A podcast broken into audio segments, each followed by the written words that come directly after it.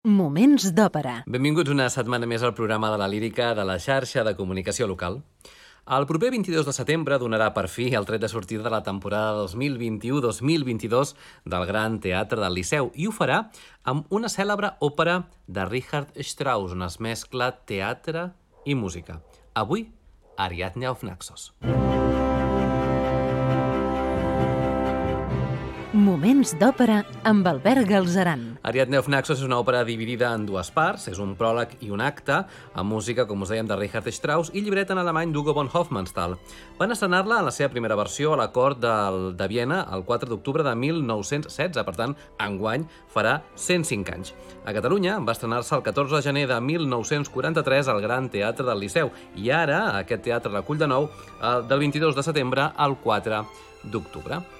Pel que fa als personatges principals eh, que apareixen en aquest títol, al tractar-se d'una obra on els personatges representa que d'una banda alguns són actors, els destacarem amb el nom original, el del pròleg, i el que usen quan estan a escena al primer acte. Són els següents, alguns per descomptat només apareixen en una de les parts i per tant en direm només el nom que tenen en aquesta.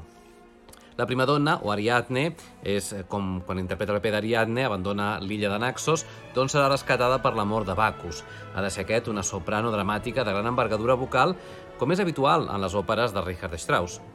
El tenor que interpreta Bacchus, el pròleg és el tenor, i Bacchus, en aquest cas, el primer acte, el personatge de Bacchus està enamorat d'Ariadne, eh, que rescata, com dèiem, de l'oblit, un paper aquest per tenor dramàtic que, encara que breu, exigeix potència i una zona aguda impecable.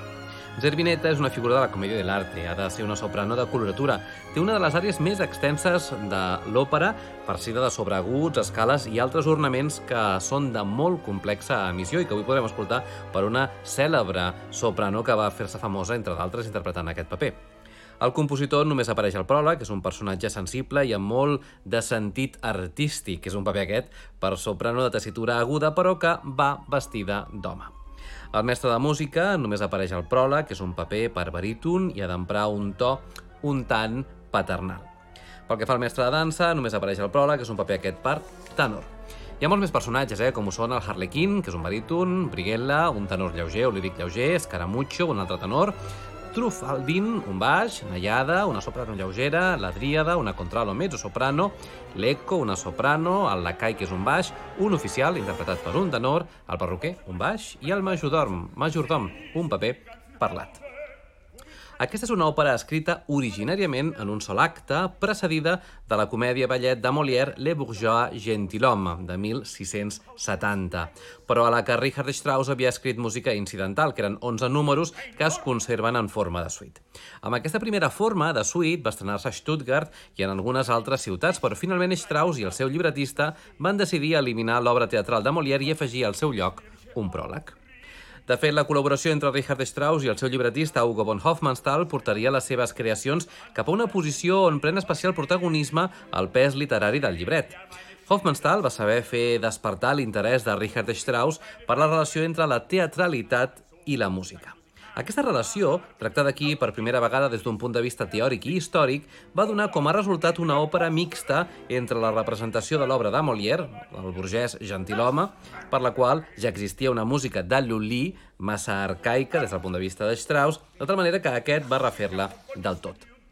A més d'estrenar-se a Stuttgart, també va poder veure's en la seva primera versió a Londres, Berlín, Praga i Amsterdam. Però l'escassa viabilitat de la fórmula, aquesta idea de combinar una obra de teatre i una òpera, i el poc èxit aconseguit amb la mateixa, sigui dit de pas, van propiciar que Strauss i Hofmannsthal eliminessin la part del teatre situant la primera part a un pròleg, donant així doncs una explicació més precisa del perquè de la mescla d'estils de l'acte únic que segueix el pròleg. Amb la seva segona forma, l'òpera va assolir un èxit notable i a dia d'avui es considera una de les millors òperes de Richard Strauss. La figura de Zerbineta és una de les primeres pel que fa a l'exhibició vocal que Richard Strauss va introduir en algunes de les seves creacions, una moda molt acceptada en aquell moment. Pel que fa a l'argument, L'òpera comença en un pròleg que es desenvolupa a la casa de l'home més ric de Viena. Han arribat dos grups de músics, uns còmics i una companyia d'òpera. La primera part de l'òpera, per tant, es desenvolupa darrere de l'escenari i es refereix als preparatius d'aquesta representació.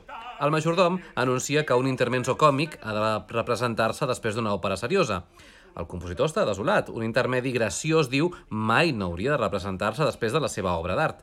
Però la intervenció de Zerbineta, cantant eh, del repartiment còmic, el deixa absolutament fascinat. I aquesta és la nostra primera parada musical. Intervenen Irmart eh, Sifrit com a compositor. Recordin que és un paper masculí, però interpretat per una soprano. Rita Streich és Zerbineta i Karl Dong és el mestre de música, dirigits tots ells l'any 1954 per Herbert von Karajan.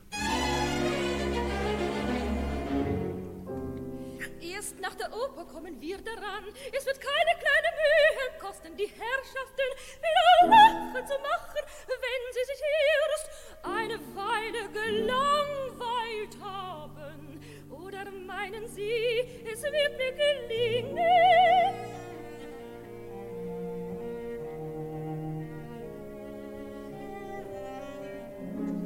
Schnell, lieber Freund, eine Lakai zu mir! Ich muss unbedingt sofort den Grafen sprechen! Du kannst jetzt nicht eintreten. Sie ist beim Frisieren. Wer ist dieses Mädchen? Sie werden leichtes Spiel haben, Mademoiselle. Die sie langweilig ja immer. über die Begriffe. Und was die Einfälle anlangt, so steckt in meinem linken Schuhabsatz mehr Melodie als in dieser ganzen Ariadne auf Naxos. Wer ist dieses entzückende Mädchen? Umso besser, wenn sie dir gefällt. Es ist die Zerbinetta. Sie singt und tanzt mit vier Partnern. Das lustige Nachspiel, das man nach deiner Oper gibt. Nach meiner Oper! Ein lustiges Nachspiel, den zu drinnen. Frische Gebärden und zweideutige Reden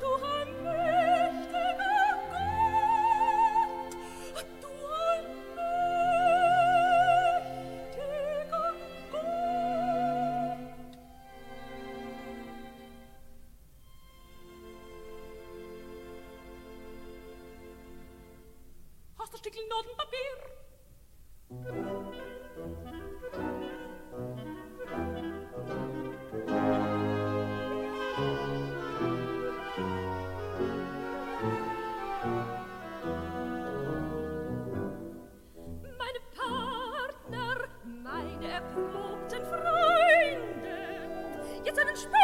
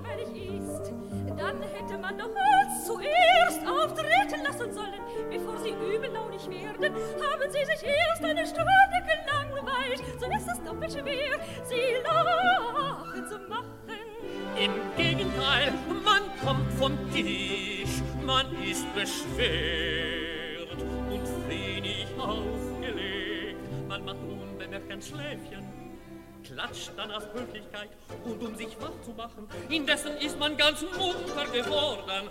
Was kommt jetzt, sagt man sich.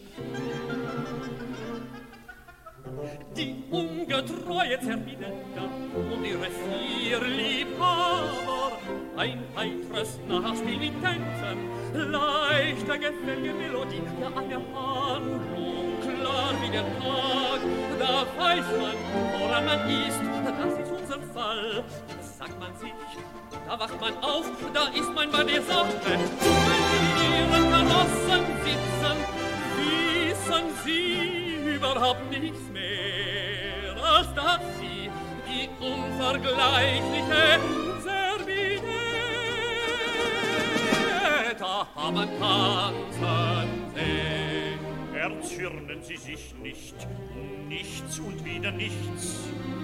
Ariadne ist das Ereignis des Abends. Um Ariadne zu hören, versammeln sich Kenner und vornehme Personen im Hause eines reichen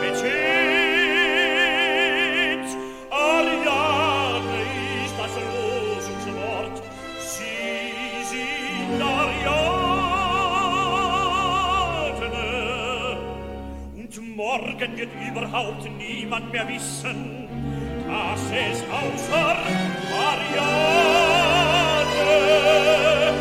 noch etwas gegeben hat. Die Herrschaften stehen von Tisch auf. Man sollte sich hier beeilen. Meine Damen und Herren an ihre Plätze.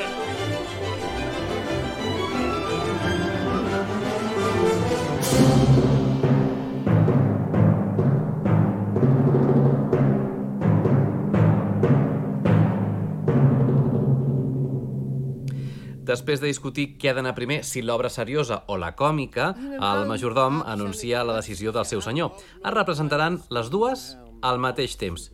El compositor, en sentir-ho, sembla que no estarà mai disposat a cedir.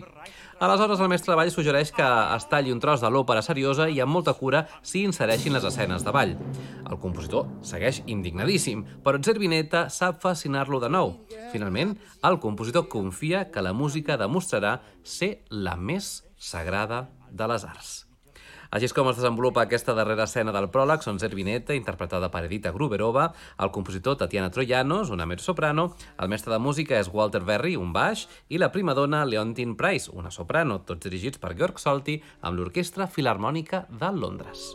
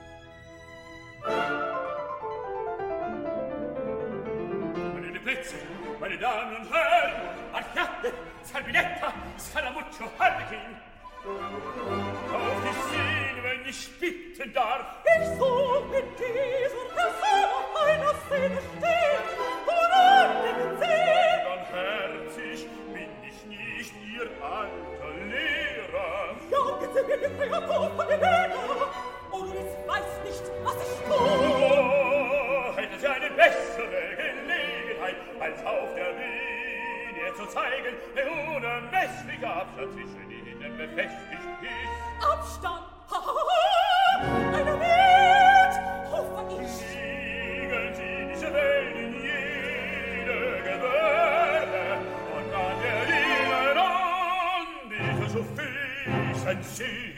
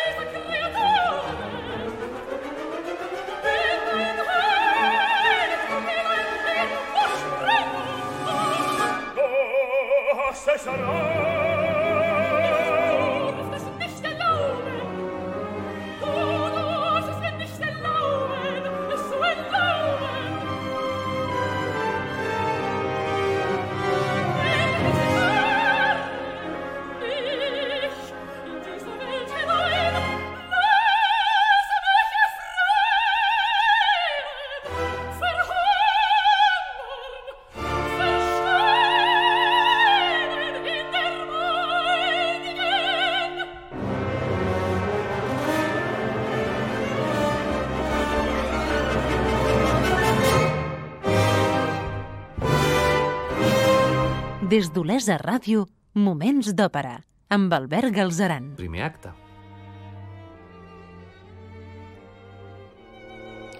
Després del pròleg i a l'inici del primer acte de l'òpera, Ariadne of Naxos de Richard Strauss, hem de situar-nos ja a l'escenari, que representa una illa deserta amb una gruta al fons, per tant, ens situem a Naxos, ciutat en la que es va veure abandonada Ariadna per Teseu.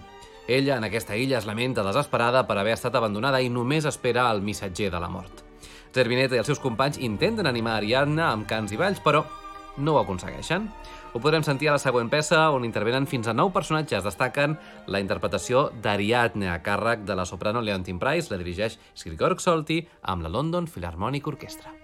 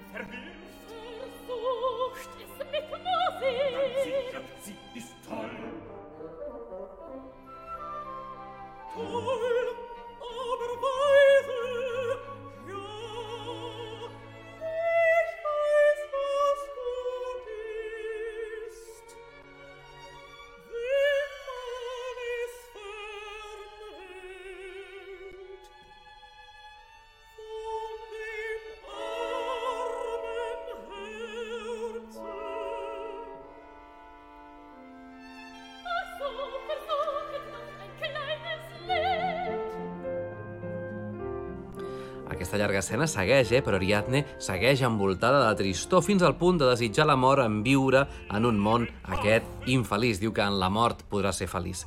Aquesta preciosa escena l'escoltarem interpretada per la soprano noruega fantàstica Lise Davidsen.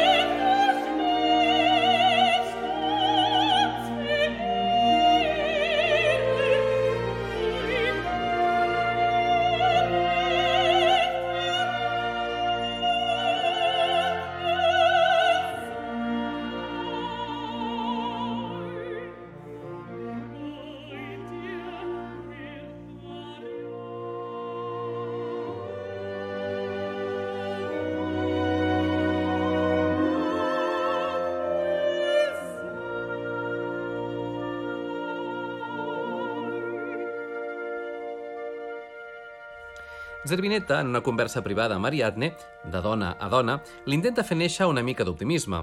En una enlluernadora peça de coloratura li narra que els homes són infidels per natura, que no val la pena plorar per ells i la manera més senzilla de superar un cor trencat és trobar, diu, un nou amor. Però ni tan sols això no anima Ariadne. Aquí segur animarà és segur a nosaltres, perquè esperem parin molta atenció a aquesta llarga i lluïda intervenció del personatge de Zerbinetta, per entendre'ns, servir una escena perfectament del bel canto romàntic italià, però transportada a l'estil, estètica i formes pròpies de Richard Strauss, per tant, al segle XX. Gruberova en va fer una absoluta referència i Gruberova ha estat la mestra precisament que ha format a Sara Blanc, la soprano, una de les sopranos que la producció que podem veure al Gran Teatre Liceu fins al 4 d'octubre doncs interpreta precisament el paper Zerbinetta. Rosenmächtige